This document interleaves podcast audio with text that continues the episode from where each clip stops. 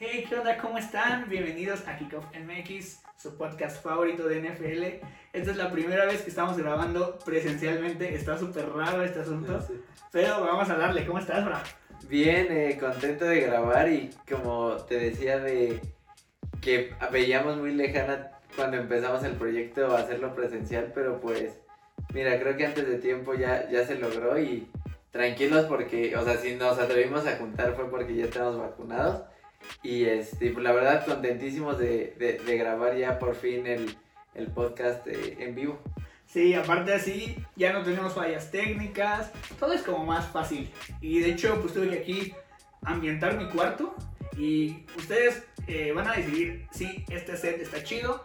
Luego, no hoy, pero otro día, vamos a grabar en otro color café y nos dicen cuál les gusta más. Nosotros creemos que este porque no tiene tanto eco, pero pues vamos a ver qué onda. Entonces, hoy eh, pues estamos haciendo como especiales de equipos y vamos a hacer eh, algunos eh, podcasts con equipos que nos gustan muchísimo. Y pues hoy vamos a empezar obviamente con nuestro equipo, que son los Baltimore Ravens. Y vamos a ver el roster y todo ese rollo. ¿Tú cómo los ves para esta temporada? Pues como te lo venía comentando, yo, yo sí veo, si la temporada pasada yo les daba un 9 global como equipo, porque si sabemos bien las carencias que tienen y, o hasta si nos ponemos un poco estrictos por esas carencias que pues sí son fuertes y más en un NFL que es realmente corebacks le pongo un 8, 8.5 yo creo que hoy en día sí les pongo un 7.5 o 7 porque yo sí veo eh, una diferencia notable y sobre todo en la defensiva. Tal vez la ofensiva hablando en cuestión de, de receptores sí sí mejoramos, pero yo creo que lo que más le va a pesar a Baltimore eh, es la defensiva y más. Espero equivocarme en el sentido de que siempre ha sido una defensa buena o dominante, muy física. Espero que si John Harbaugh desechó esas piezas había o quiero creer que podía como cubrirlas con alguien que, que, ya tenía, porque pues obviamente nosotros no estamos en el equipo, no estamos en los training camps, no estamos en nada. Entonces, pues, eh, esa es mi opinión, no sé tú, tú cómo los ves. Pues yo fíjate que algo que sí me gusta es que se ve que es un equipo, o sea, no son ese equipo lleno de individualidades, es lo que me gusta. Que gracias a eso le ganaron a los Browns, gracias a eso siguen siendo competitivos, porque ya es un equipo que se conoce de años. Y estos nuevos eh, rookies que llegaron el año pasado, como Patrick Quinn, eh, J.K. Dobbins, embonaron perfecto en el equipo. Y espero que este año sea lo mismo con eh, pues estos nuevos que llegaron, ¿no? La verdad, esto de Rashad Bateman a mí me gustó. Eh, aunque bueno, vamos a ir analizando posición por posición.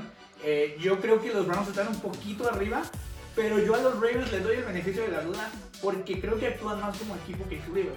Es lo único por lo que yo les puedo dar ese como puntito así, poquito arriba o es que estén como que a la par.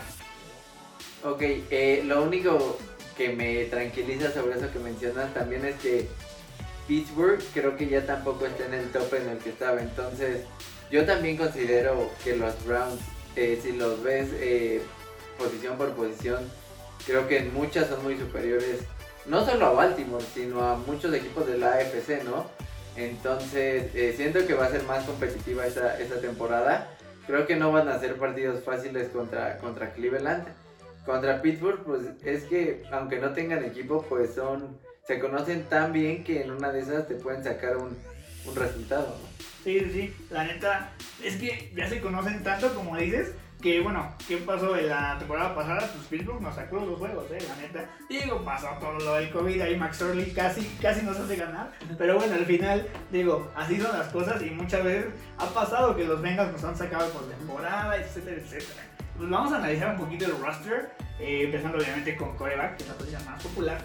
Y pues tenemos obviamente a nuestro amado, bueno, por lo menos por mí, yo lo amo, Lamar Jackson, eh, Trace McSorley y Tyler Huntley. Eh, pues es que solo tenemos realmente uno, o sea, porque a mí lo que siempre te lo he comentado y se lo he dicho a mucha gente, que a mí el problema que tengo con Lamar es que yo sí creo que un coreback de ese estilo no es tan durable. Y, partiendo de eso, con los nombres que mencionas, ninguno de los que mencionaste te va a sacar un partido difícil o, en el que vayas perdiendo. Te apuesto que ninguno te lo puede sacar. O si te lo saca es ese partido y vámonos, se acabó, ¿no? Entonces yo el único problema que tengo con Lamar es ese, de que su durabilidad sea poca. Lo hemos visto con eh, Michael Vick, eh, que para mí Vick era, o sea, es de mis jugadores favoritos. O sea, era tan divertido verlo, es parecido a Lamar. Pero sí creo que Michael Vick tenía más talento con el brazo que Lamar Jackson. Sí, sí, claro. Y también lo de Robert Griffin, venía para hacer un talentazo de que iba a revolucionar y qué pasó. Un, un, una lesión y de qué tipo de coreback es como Lamar Jackson. Es lo único que me preocupa sobre Lamar y sobre los demás es que no hay. O sea, me gustaría, no sé. Es más, a mí RG3 en, en los Ravens me gustaba porque se adapta a tu esquema ofensivo.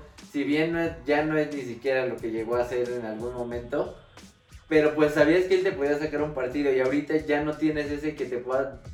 O ya ni ganar, sino sostener una ventaja, ¿no? Sí, exacto. La verdad es que a mí igual me gusta mucho Lamar, pero me encantaría así tener un eh, veterano, un backup veterano.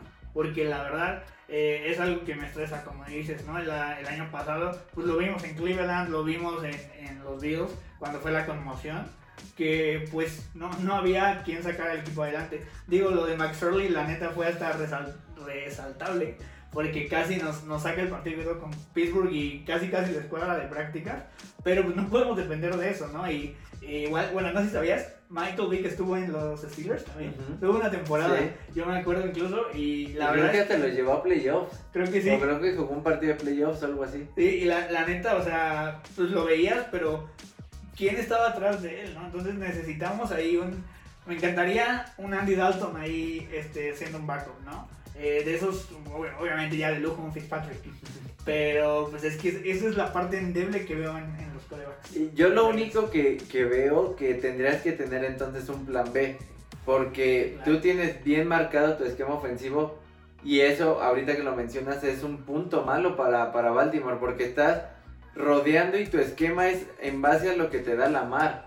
Entonces entra otro que no tiene las características eh, que tiene la mar, entonces te rompe en el sentido de puta, ¿y ahora qué hago? Sí. Porque no tengo otro plan B que digo, ah, bueno, él puede lanzar mejor que tal vez la mar, ¿no? Y eso sí hay que resaltar. La mar creo que lo que lleva lo ha hecho bien en el sentido de que pues realmente no ha tenido ni una sola lesión que, ah. o sea, que lo haya ausentado aunque sea uno o dos partidos es la ventaja que tal vez sea resistente, pero yo sí no, no quiero que, de, o sea, que a ver hasta cuánto, ¿sabes?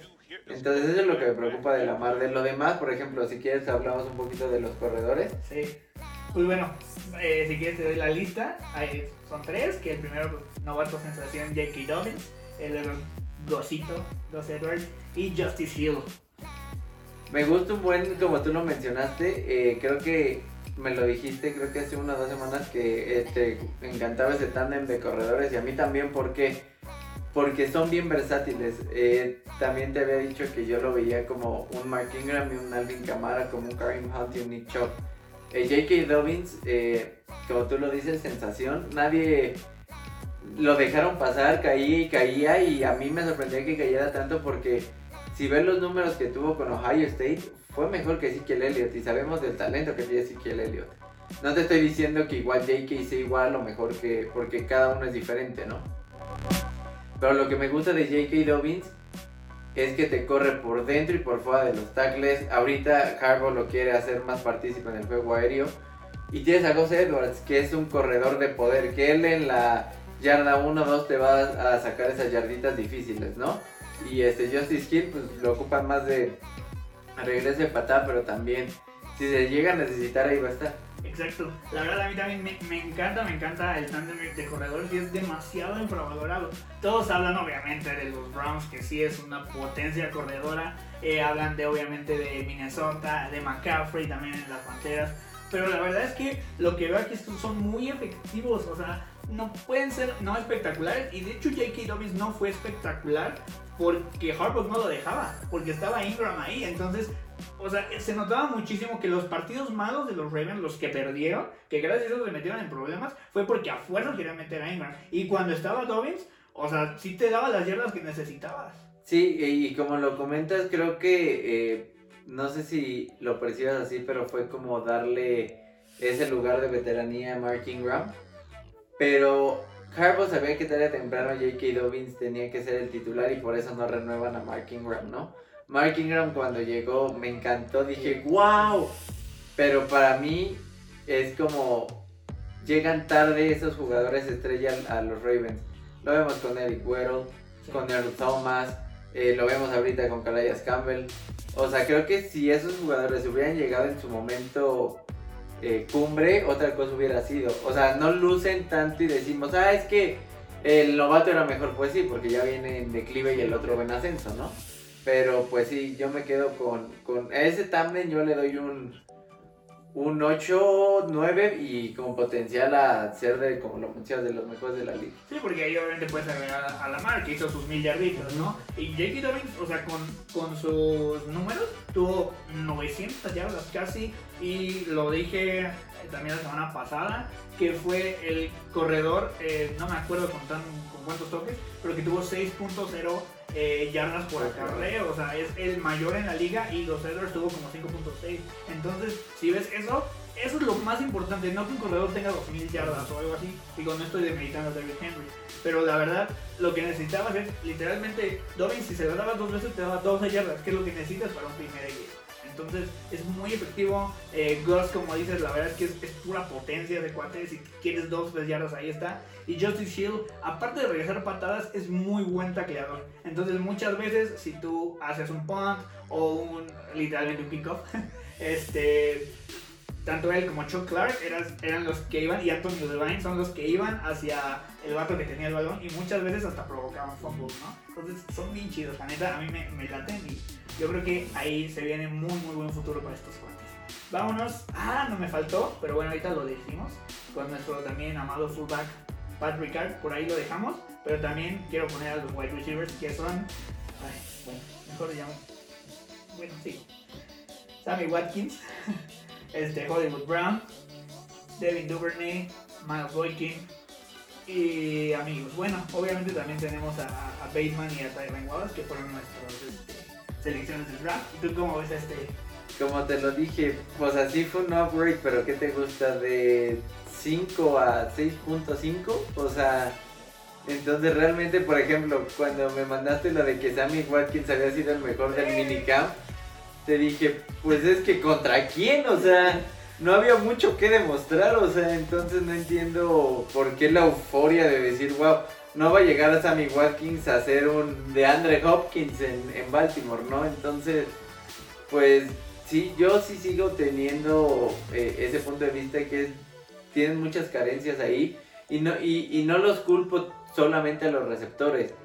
Es también parte de que Lamar no es un pasador tan fino, tan preciso, que no explota. Por eso cuando hablábamos de Kenny Golada y de Julio Jones, sí, te los van a traer. Pero ni de, ni de chiste van a ser los números que hacen en sus otros equipos porque no tienen ese, ese mariscal de campo. Y también te decía sobre Sammy Watkins. Si en, Kansas, eh, si en Kansas, teniendo al mejor coreback, no lució como esperaban, ¿qué esperan que haga en, en Baltimore? O sea, realmente a mí no me, no me convence, creo que sigue siendo la carencia más fuerte de la ofensiva. Pero pues lo único por lo que los rescates por el beneficio de la duda de a ver si Sammy Watkins revive, si Bateman es lo que esperan, si Hollywood Brown por fin, como tú me lo habías dicho, ya se queda solo en el slot y ahí hace más cosas. Por eso te la compro y te doy el beneficio de la duda. Pero a mí en lo particular no sería los receptores que yo quisiera en mi equipo. No, creo que, creo que nadie. Y como dices, esperemos que ahora sí este Bateman sea como un Torrey Smith, por favor. algo que ya sea decente, ¿no? Porque sí, yo igual les doy un, 6 a secas. Eh, la verdad es que lo único que puede ser bueno o positivo es que esta ofensiva o este ataque aéreo solo puede mejorar. Punto. O sea, y eso espero. De hecho, ayer leí una estadística, es muy triste, que eh, bueno, también es por esquema de juego, pero Baltimore tuvo, o bueno, todos los receptores juntos tuvieron solo 127 recepciones, todos juntos, que eso es nada, y es, fue la peor de toda la NFL el año pasado, entonces pues mucho que arreglar ahí, esperemos que ahora les vaya mejor, pues a ver qué sucede, pero pues ahora tenemos un grupo un poquito mejor, lo voy a, agrupar aquí también, que es Pat Ricard de fullback, que también con los Titans, que obviamente pues Mark Andrews, Nick Boyle y nuestro amado Josh Oliver, selección de los Jaguars, que solo ha atrapado 15 yardas, creo, y dos pases. Son de esas decisiones que, que no entiendes cómo canjeas o vas por alguien que creo que ha tenido una recepción para 15 yardas, o sea, no es como que tuviste tanto material para ver y decir, ok, tiene potencial, o sea, una jugada y lo que tenga en colegial no cuenta, o sea, entonces, pues no sé qué, esperemos que igual sea un, un Fénix y resurja, porque no, no veo el por qué lo hicieron. Mark Andrews sí, para mí es top 5 de la liga en alas cerradas. También salió de la nada, nadie lo conocí, de repente salió y, y hacer su chamba. Eh, este... Eh, Nick Boy. Nick Boy también me gusta, se lesionó, pero eh, le sirve mucho a, a, Baltimore porque juegan muchas veces con dos alas cerradas, que te pueden bloquear, que te pueden eh, recibir pases, entonces eso está bien. Y Patrick Ricard, eh, ya casi en las, la posición de fullback no se ocupa, y los pocos que hay, eh, como por ejemplo Ricard lo hace bien, también te puedes recibir unas 5 yarditas. ganar esas yardas difíciles o bloquear, entonces pues eso sí le doy un, un 8 o un 9 de, de, calificación. Sí, sí, la verdad, bueno, el mejor fullback de la liga es Kyle Juszczyk en, en, San Francisco, que incluso estuvo en Baltimore hace mucho tiempo. Por ahí, pues Baltimore tiene muchas, eh, muchos fullbacks muy buenos, ¿no? Von Leach hace muchos años. La verdad es que son muy, muy buenos eligiendo esta posición y usándola. Entonces, Patrick Ricard es el segundo, bueno, lo dice Madden, que es el segundo mejor fullback de la liga. Él lo ha hecho muy bien. Y algo que yo veo mucho en Baltimore es que muchos tienen sus juegos. No es como que siempre este, las atrapa Hollywood. Muchas veces en juegos así bien random es de que, ay, Patrick Ricard dos touchdowns. O Nick Boy luego agarra su touchdown. Entonces me gusta que sí se reparten un poquito la ofensiva. Y esto es como la unidad fuerte. Si wide receivers es nuestra unidad un poquito pues débil, la verdad, creo que casi se compensa mucho. Y yo solo veo mejoría, ¿no? Nick Welch que se lesiona, lamentablemente. Eh, creo que fue el, el, mismo, o por ahí que la misma semana que, que este Calais Campbell. Y también que, ay, ¿cómo se llama este vato? Ah, se me olvidó su nombre. Y tantito en lo que encuentras el nombre. Ajá. Eh, no es por echarle otra vez a la mar, pero a ver, de las yardas que hice en total por aire, ¿cuántas no fueron con sus alas cerradas? Entonces, tomando en cuenta eso, pues sí demeritas todavía más lo de los receptores, más lo de la mar. Porque si en total, no sé, un ejemplo, te apuesto que si fueron mil yardas en total, es un ejemplo. Te apuesto que 500 o 600 fueron solo de las cerradas. Sí. Y lo demás de receptores y corredores. Entonces dices, eh, ahí sigue el problema. Exacto. Ya bien, perdón. Ron Stanley. Mm. Ron Stanley, este, Nick Boyle y Calais Campbell en una misma semana, ahí fue cuando Baltimore se vino al declive. Porque obviamente tenías ahí a tu tackle, tenías este, otra ala cerrada. Entonces ahí fue donde un poquito pues se vino abajo Baltimore, pero la verdad es que creo que Tyrese Fullback es nuestra, nuestra fortaleza y pues vamos a algo bastante terrible que es llamado la línea ofensiva, que bueno, ahorita vamos a hablar un poquito. Eh, les comparto algunos nombres, no todos son muchos, pero Bradley Boseman, que creo que va a ser nuestro centro, ahora sí, gracias a Dios, esperemos que lo haga bien. Ben Cleveland, eh, Terry Phillips, Ben Powers eh, y Alejandro Villanueva, obviamente Ron Stanley regresa. ¿Y cómo los ves? Pues también volviendo a, a, la línea que comento de que todo el equipo yo siento que dio un paso atrás, esto yo creo que dieron uno y medio o dos, porque realmente tenían una línea muy buena. Eh, como sabemos, Orlando Brown se va por un capricho realmente y como yo te lo dije, sí es muy bueno, pero se tiene que ir porque si lo están poniendo en cierta posición es porque se ocupa, pero que no se siente cómodo y que por eso se quiere ir. O sea, ¿de qué te sirve? El fútbol americano es de, de equipo. Si tu equipo te necesita en esa posición, pues lo haces, ¿no? Entonces él, yo te lo dije, muy bueno, pero prefiero que no esté. Pero pues también nos dejó con Alejandro Villanueva, ¿no? Venga. Y creo que lo único que rescate de ayer es Ronnie. Entonces lo que me preocupa aquí es que esa línea sea lo suficiente buena para pues proteger a la mar. Y lo que me preocupa más es que puedan abrir los, los huecos para los corredores, porque si no pueden y no se puede correr el balón, yo creo que, o sea, no va a haber manera de que Baltimore te saque los juegos a, si es del brazo de la mar. Exacto, mira, la verdad, eh, como lo hablamos la semana pasada, eh, yo no la veo tan mal, pero tampoco la veo bien. Lo de Orlando Brown, la verdad es que es un tema que Baltimore siempre cuida. ¿Qué pasó hace muchos años con Ray Rice? Que bueno, fue otro tema diferente. ¿Qué pasó con Earl Thomas? Que dijeron, ¿sabes qué? Nosotros odiamos las, este, pues las malas actitudes, ¿no? Entonces, ¿sabes qué? Se me vas. Y bueno, eh, esperemos que literalmente su cambio fue por el- este nuevo este, defensive end. A ver qué, qué tal este, funciona, pero mira, la verdad, eh, ay, ¿cómo se llama este cuate? El que, bueno, el que trajeron de, ah, Kevin Stigler, el de, el de Giants. de Giants. No creo que está tan mal. Eh, el centro solo puede mejorar porque fue terrible la terrible. temporada pasada. Y lo único que puedo decir de Alejandro Villanueva es que dice que está contento, dice que es mucho más fácil esta, bueno, no más fácil, pero se siente más a gusto el estar este, ayudando más en running que pase, pase, pase como con los Steelers. Entonces, pues hay que darle el beneficio de la duda. No, también no me encanta, pero bueno, regresa ya Ronnie Stanley otra vez, gracias a Dios. ¿Y qué calificación le darías a Yo creo que como un 6-5, tirándole a 7. Eh, el año pasado fue la a media tabla, más o menos, eh, creo que era 12 o 13. Entonces, a ver, está, está- a ver qué pasa. Pues veamos, porque sí es algo, algo que me preocupa más por el estilo de juego que tiene Baltimore. Exacto, a ver, a ver qué sucede. Vámonos ahora del otro lado, vamos a la defensiva.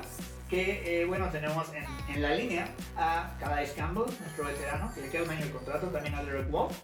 Eh, tenemos a Justin Madubuike, que fue eh, incluso eh, selección del año pasado, eh, que por ahí pues esperan grandes cosas. Eh, Brandon Williams. Y obviamente yo creo, para mí va a ser el jugador emergente esta temporada, que es Thais Bowser. Pues es que vuelvo a lo mismo, realmente hay muchos veteranos en esa línea. Derek Wolf es veterano, Calais Campbell, Brandon Williams. Brandon Williams es bueno, pero también se lesiona mucho. Entonces es, es que realmente eso me preocupa porque Baltimore era un equipo desde Terrell Suggs, Ray Lewis, eh, que se, su clave era lo agresivos que eran con el coreback, la, la la buena eh, pass rush que tenían. Ahorita yo realmente si me dices quién de esos va a ser el que haga las capturas, no sé quién. Porque Calais Campbell sabemos que sí es bueno, pero contra la carrera. Entonces también Brandon Williams. Eh, creo que eso es lo que más me preocupa de, de Baltimore, su defensiva, como lo dije al principio, porque creo que tienen huecos importantes que, que no supieron llenar en la agencia libre. Creo que dejaron ir como Matt Judon, creo que no se merecía estar porque lo que pedían no era para lo que daba. Pero entonces, ¿con qué te quedas? Yo te lo dije, si no es el, ok, el otro te va a cobrar más barato. Pero a costa de qué? No, o sea, mínimo sabías que Matt Judon te puede hacer unas 8 capturas en la temporada, ¿no? Y de hecho, si te das cuenta, en las últimas temporadas realmente lo bueno que tenía Baltimore era intercambios de balón, pero por intercepciones, Ajá. por balones forzados después de la recepción. Realmente no había sido ese Baltimore de que te capturaban y te Ajá. capturaban. Ya no lo es. Ya no lo ves. Entonces, si a eso le quitas lo que más o menos podía ayudarte, entonces eso es lo que a mí me preocupa. La secundaria, pues sabemos que es de lo mejor con esos corners, pero van de la mano el punto de que si no presionas al coreback, por mejores corners que tengas, mejores safeties, te van a acabar quemando. Les vas a dar tiempo al coreback y tarde o temprano va a encontrar a alguien. Entonces, sí es algo que realmente a mí en lo personal me preocupa mucho de, de Baltimore. Sí, eh, la verdad a mí, a mí igual. Creo que si Calais Campbell hubiera sido más constante hubiéramos estado como más seguros. eh, por eso eh, te digo de Tyus Bowser. La verdad es que a mí me gustó mucho cómo jugó la temporada pasada. Eh, no sé cómo pasaba, pero ese cuate deja tu Marlon Humphrey, ¿no? Y Marcus Peters. Él siempre interceptaba. No sé cómo, pero interceptaba. Eh, entonces, eh, creo que le están cargando mucho la mano. Esperamos que este novato, no me acuerdo del nombre, este, el, Uy. eh, Owe, sí, Jason Owe, perdón, él también puede hacer ese, ese jugador o ese defensive end, bueno, linebacker o linebacker, es que presiona al coreback, pues, emergente, que pueda ayudar mucho a Tyus Bowser. Eh, es que no, Matt Judon, la verdad a mí se me hace como muy infra, digo, sobrevalorado, eh, la verdad, o sea, y, y creo que los Patriots le pagaron mucho. Entonces, eh, pues me preocupa la línea, eh, me preocupa más que nada la salud de ellos. O sea, si pueden ser más constantes, podrían estar bien. Y, y sí le tengo mucha fe a, a este cuate, eh, a este nuevo, a este, nuevo, este pick que cambiaron por Orlando Brown con los, con los Chiefs. Y a ver qué va a suceder, ¿no? Otra cosa que yo sí también creo que en los puntos más fuertes de Baltimore, no sé si estés de acuerdo, son linebackers eh, centrales con Patrick Quinn y LG Ford. Creo que ahí eh, uno, para mí LG Ford es como el, el run stopper y Patrick Quinn es como el híbrido que te puede jugar cerca de la línea, se aleja de la línea. Eh, se me hace completo, obviamente lo que mencionamos de, de los corners y de los safeties me hubiera gustado que trajeran a alguien porque también Baltimore siempre ha tenido un safety importante desde el Reed. Sé que estoy hablando de un salón de la fama. Earl Thomas, lamentablemente, su cabeza no lo dejó más jugar ahí realmente. Pero cuando estaba Earl Thomas, jugaba muy bien esa secundaria. Tenías ese líder en la secundaria. Entonces, a pesar de que eran veteranos, pero ahorita yo sí le, hace falta esa, ese como insignia en esa parte tan importante para Baltimore porque no la tiene. O sea, no, no son malos, pero tampoco es alguien que te pueda cambiar un juego como lo podían ser Eric Weddle, Ed Reed, Earl Thomas. Entonces, eh, de eso de, de safeties yo les doy un 7 tal vez. O sea, tomando en cuenta lo que hemos tenido, ¿no? Creo que realmente lo único así top, top, top son linebackers y, y, y corners. Sí, la neta es que algo que hace muy bien Baltimore, y lo dijiste, es draftear linebackers. O sea, lo que es Patrick Quinn y Malik Harrison, que literalmente fueron él, y luego creo que Malik Harrison fue la tercera ronda.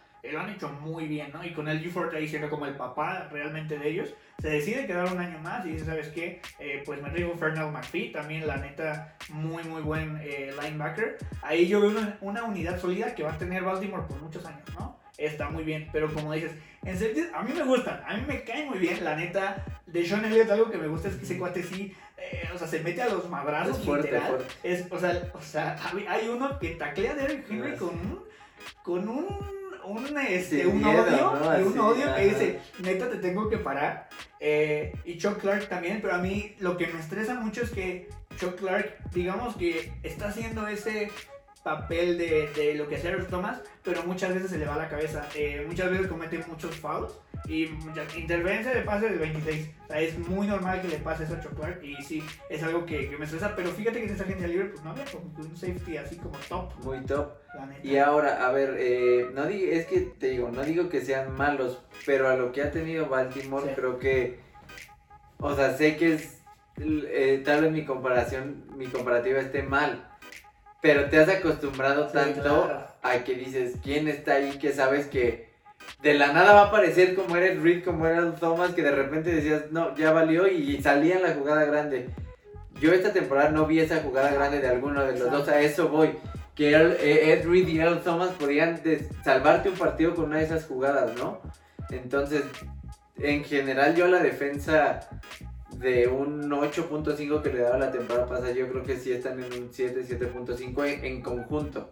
Ok, va, va, va. ¿Tú? Eh, yo les doy un, un 8, tirándole a 7.5 por lo que dices de la línea. La línea me estresa, o la línea defensiva. Porque igual, en, cornerback la verdad es que no manches. O sea, tener a Marlon Humphrey y a Marcus Peters está muy bien. Pero a mí lo que me estresa, eh, y si hay depth con Jimmy Smith y con ah, Young Se me hace excelente cornerback, pero lo mismo que todo, se lesiona demasiado. a, mí, a mí, la verdad, ya me hartó. Ya me hartó que juega dos, tres partidos súper perro y se lesiona. Y Jimmy Smith es lo mismo, ha estado. De hecho, él provoca la jugada que hace que ganemos el Super Bowl en 2002. En 2012 está en Baltimore. O sea, juega muy bien, pero igual, o sea, siempre los ves lesionados. Y ahora, no sé si te pase, pero yo veo a Baltimore. Es de esos equipos que esperan a que sus estrellas acaben y dicen, pues a ver qué sacamos. Como que no van eh, poniendo ese colchón como decir, se me va a ir en tres años, voy drafteando para que salga la nueva estrella. Como que dicen, ya corte aquí y a ver qué sale. Ese yo creo que es un problema de Baltimore. O sea, ¿qué pasó con Ray Lewis? Se retiró, sí tardó y ahorita ya está Patrick Quinn. Pero pasó cierto tiempo eh, Earl Thomas, es, que estuvo, CJ, estuvo CJ Mosley, pero no le quisieron pagar. Entonces, ese fue el problema. O no pagan o dicen, bueno, pues ya se fue.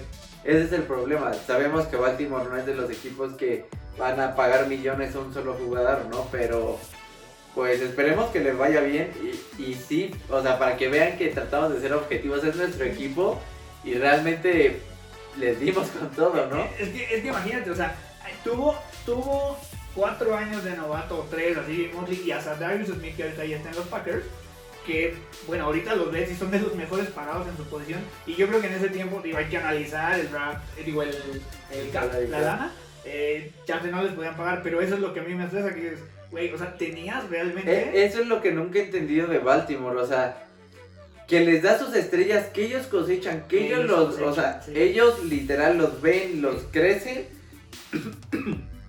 perdón, y de repente, pum, lo manda un equipo, pum, y dices, entonces, ¿para qué los hiciste tan buenos, sabes? Exacto. O sea, ese es el problema que yo tengo con Baltimore, cuando dije, Sadarius Smith, es buenísimo, págale.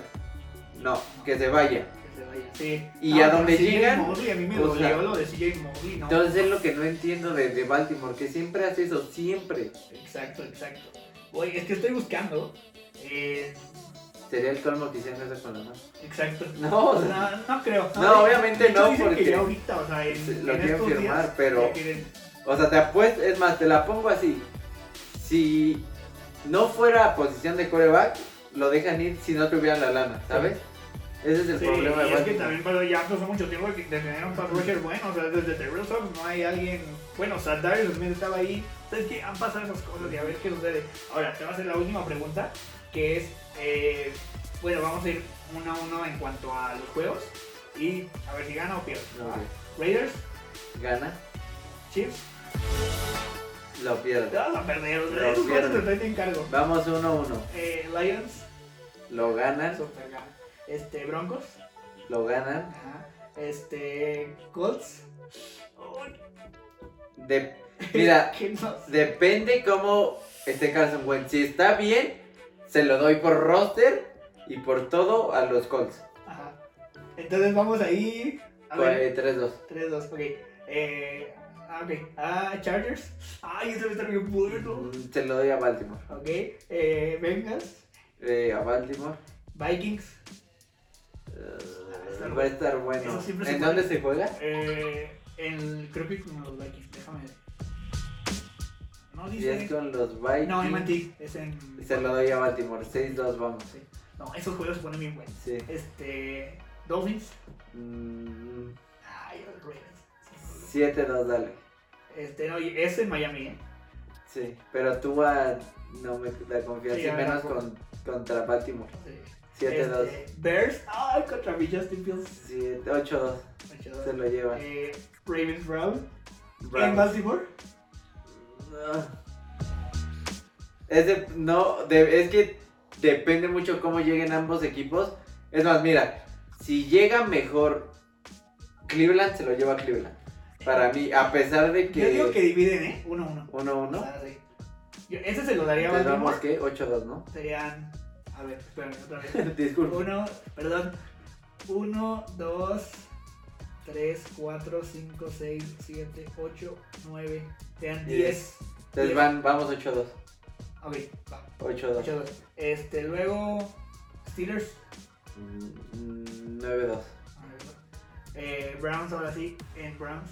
Eh, 9-3. Sí, ahí sí. Ravens, Packers, es que ahí también depende. Mm, Yo no creo que siga Rodgers, pero bueno, eso es otro tema. En- eh, si es en Es Lambo, en- no, es en ah, 10-3.